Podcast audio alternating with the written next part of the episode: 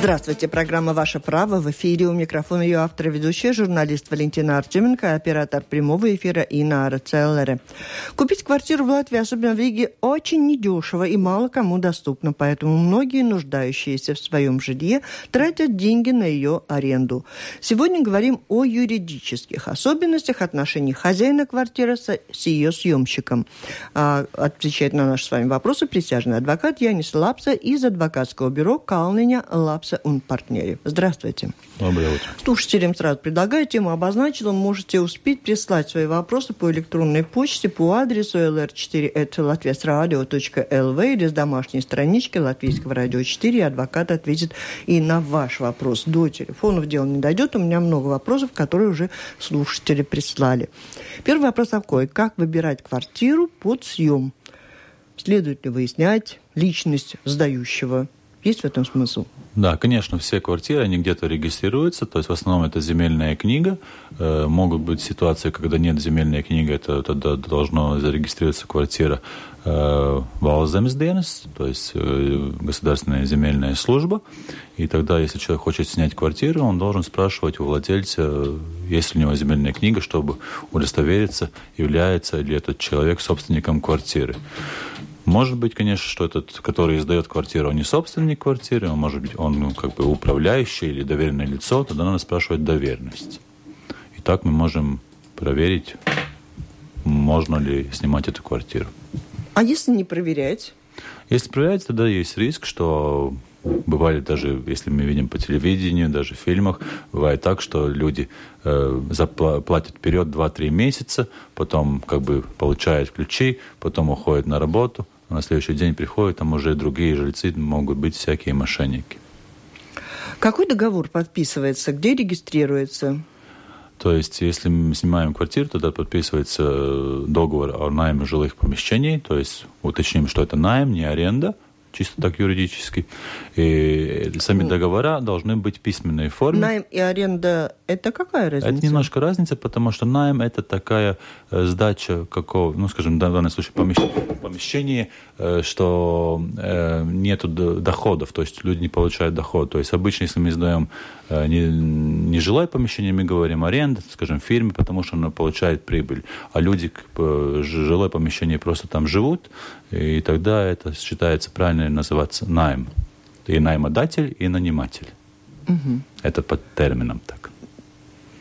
И тот, кто э, собирается снимать квартиру, для него важно все-таки указать найма, да, в этом договоре? Ну, это может быть опять не так, не так важно, какая будет формировка. Это, конечно, если это квартира, то всем это Уже ясно, ясно да, да, это ясно, что цель это будет, главное, какая цель этого договора, то есть цель это на Что указывается в договоре? Что важно указать в договоре и для хозяина, и для того, кто нанимает? Ну, тут есть разные вопросы. Самое главное, конечно, это предмет. Это предмет, что будете снимать, что это квартира, какая это квартира, однокомнатная, двухкомнатная и так далее. Э, это должна быть плата, и должны указываться, какие дополнительные услуги надо платить. То есть счета по коммунальным услугам, можно ли там дополнительно наниматель, который получает эту квартиру, может ли он э, заключать договор там, с интернетом или с кабельным телевидением, а также, конечно, э, срок, на какой заключается этот договор.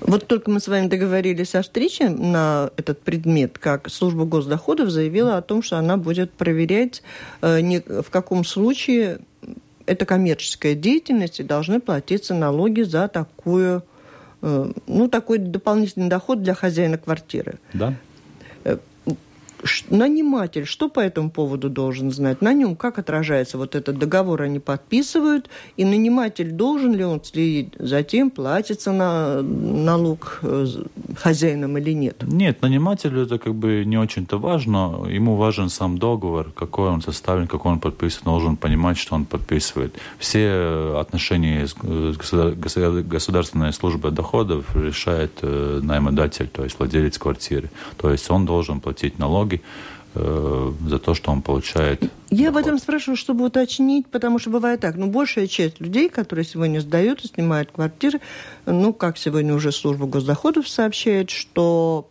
в принципе налоги платят немногие. И если человек снимает квартиру, значит, независимо от того, хозяин квартиры платит налоги или нет, договор желательно подписать. Вот чисто ну, письменный, да? да? Чтобы не было так, чтобы его смутили. Вот я налоги не плачу, тебе будет стоить дешевле тогда, и договор не подписываем. Ну, закон вообще говорит, что чтобы сдать квартиру, то есть единственное право, чтобы пользоваться квартирой, это письменный договор. То есть письменный договор – это интересы нанимателя. А то, что там платить налоги нет, это уже проблема наемодателей. Государственная служба дохода угу. правильно действует, что сейчас этим вопросом занимались, хотя это уже должно, надо было давно. И а, об этом договоре какую юридическую силу имеет такой договор? Ну, он имеет э, простой договор, его не надо обязательно заключать у нотариуса, и они нигде не регистрируются. То есть, э, конечно, бывают случаи, когда договор о найме жилых помещений, если они заключаются на долгий срок, их регистрируют в земельные книги, но это не обязательная как бы, просьба. Они, главное, главное должен быть простой письменный договор. Мы можем составить его, скажем, даже здесь или там на квартире. То есть... И он имеет какую-то юридическую он силу. Имеет, смотрите. Да, никакую он имеет юридическую силу. А при этом очень многие э, писали нам и спрашивают о том, в каком случае человек, если он Э, подписал такой договор о найме и собирается снимать квартиру, предположим, на год, на полгода, но при этом у него меняются обстоятельства. Даже не будем переписывать. Указывали это слушатели самые разные. Ну, может, у него просто появилась возможность где жить или еще. Как ему расторгнуть договор без ущерба для себя? Ну, то есть э, закон говорит, что э, расторгнуть договор со стороны нанимателя можно в любое время, предупредив за это один месяц вперед. Но, конечно, в договоре наемодатель может указать, что, скажем, заключаем на год, и, и ты какие-то другие, другие сроки. То есть должен, если хочешь освободить эту квартиру, должен оповещать там полгода заранее.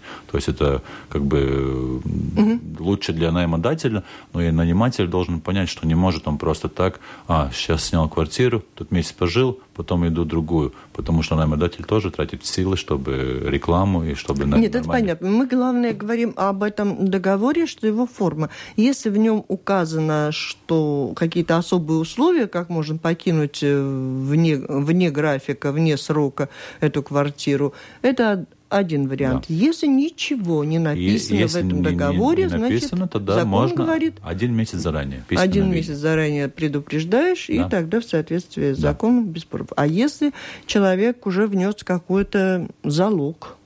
Опять надо смотреть, какие будут условия этого письменного договора. У нас вообще вот надо, когда надо даешь понять, залог, что... что там надо учесть?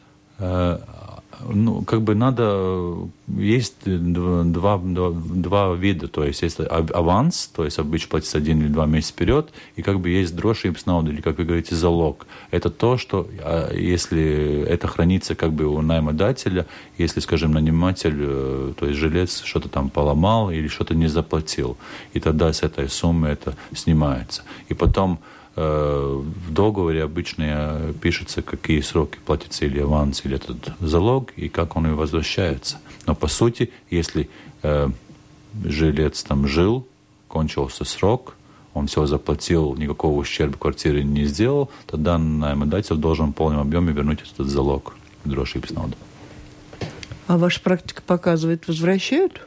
Да, я думаю, нет такой большой проблемы. Конечно, бывают люди, которые злостно это употребляют, и они могут сказать, вот там что-то это сломалось, это стоит там э, не там 10 евро, а, скажем, 100 евро. Да, могут быть разные спорные ситуации. И вопрос обратный от хозяина квартиры, который желает в срочном порядке прервать договор, выселить арендатора, ну, ввиду каких-то собственных, тоже личных обстоятельств. Какие у него права? У арендодателя, то есть наймодателя э, права выселить э, жильца, то есть э, этого человека, только судебным порядком. Такой у нас закон.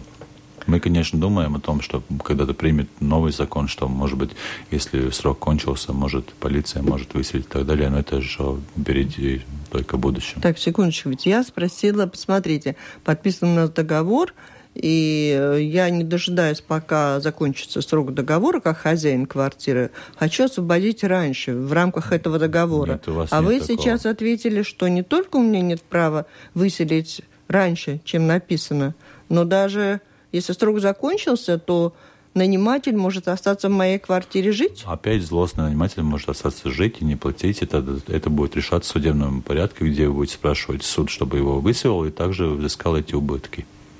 Такие ситуации бывают. Это проблема, проблема, конечно, в наши дни. И так и не изменилось. Я знаю, что мы такой ситуации Нет, говорили несколько лет назад. То есть тогда не получается выгоднее не подписывать никакой договор, и тогда можно, если тебе надо выселить уже жильца, ты можешь прийти с полицией и сказать, они забрались сюда незаконно, нет никакого договора, и тогда их, по крайней мере, выселят. Можно, но опять тут разные ситуации бывают, что и выселяют, и не выселяют. Но еще раз говорю, что по сути нельзя, если ты сдаешь квартиру, должен быть письменный договор. Это самое главное, что должны помнить обе стороны. Конечно, тот, который не хочет платить, э, владелец квартиры, который не хочет платить налоги, он скажет, не будем ничего подписывать, ты просто живешь. Если кто-то там приходит, ты говоришь, что ты мой родственник и так далее. И обманывает и этого жильца, и государство. Так и есть. Но, с другой стороны, требовать от человека платить налоги за коммерческую деятельность, а если при этом жилец не платит или что-то разрушает в квартире, он, получается, не защищен хозяин? Ну, э, такая у нас система. А что же вы, юристы, не дорабатываете так, как надо? Это, наверное, было? не юристы, это больше чиновники.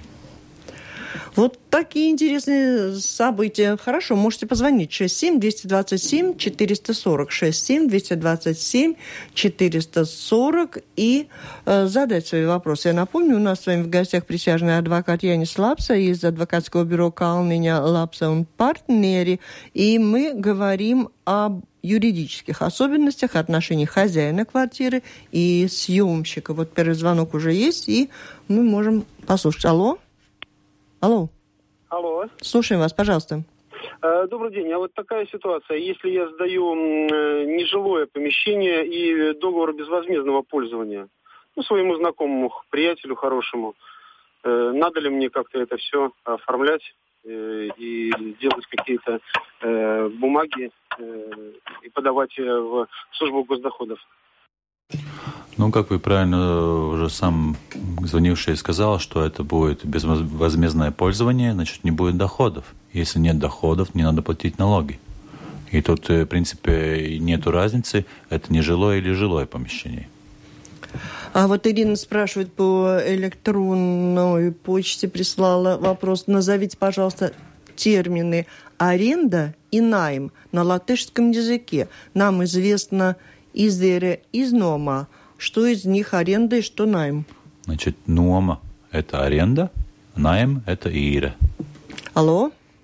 Э, здравствуйте. Здравствуйте. Вы знаете, я тогда что-то не поняла. В самом начале ваш гость сказал, что э, э в этом договоре э, очень важно тоже э, время показать, ну термин, до какого договора, да? А если он говорит, что не, нельзя выселить этого наемщика Вайваира, да, а как же тогда, а зачем тогда мы термин, ну, ну как бы, ну почему нельзя выселить, если там записан в этом договоре время, до какого он будет, э, ну...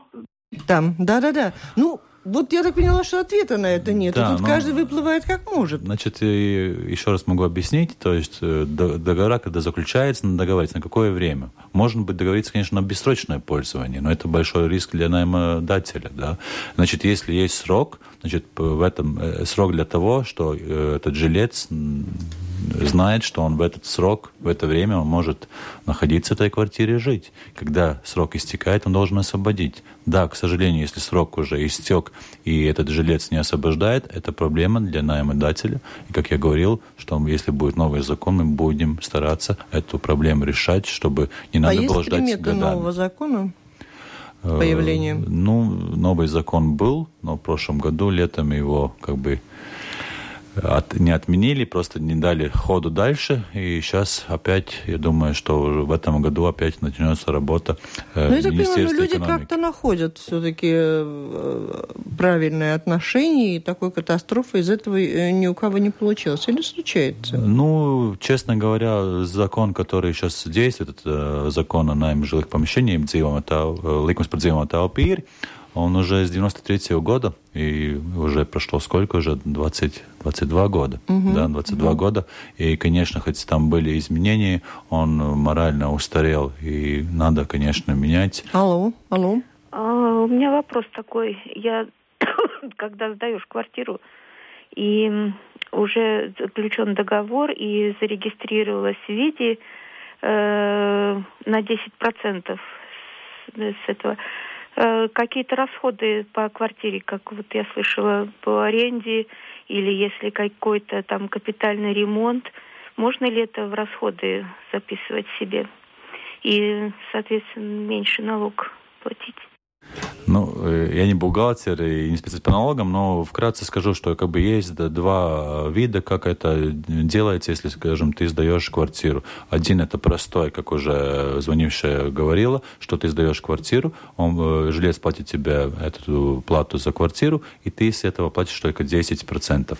Тогда в таком простом порядке ты расходы не можешь как бы сократить. Это, не можешь сократить.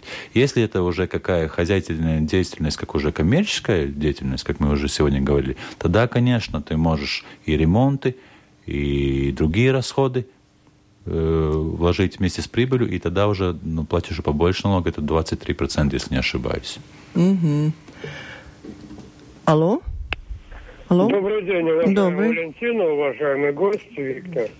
Уважаемый гость, а вы не находите странным, что государственная служба налогов то по автосервисам, то по стоматологам ну, что по этому поводу? Да, то или то. Они делают свою работу, собирают налоги с тех, кто должен их платить. Я думаю, тут главное подготовить налог, э, закон, который мог бы регулировать более четко. Да, я думаю, что вот насчет квартир, конечно, тут опять, э, если закон бы, был бы нормальный, может быть, я в свое время высказал мысль, что, скажем, если есть одна квартира, если одну квартиру я сдаю, тогда, может быть, не надо налог платить. Если мне 2, 3, 4 или целый дом, это, конечно, коммерческая деятельность. Потому что может быть, что, может быть, э, семья получила э, по наследству однокомнатную да. квартиру, и, скажем, там хотят побольше квартиры, а вот то, что э, если человек как коммерческую деятельность хозяин регистрирует в СГД, это поможет ему решить проблему с жильцом, который не хочет выселиться? Нет, это нет. Тоже это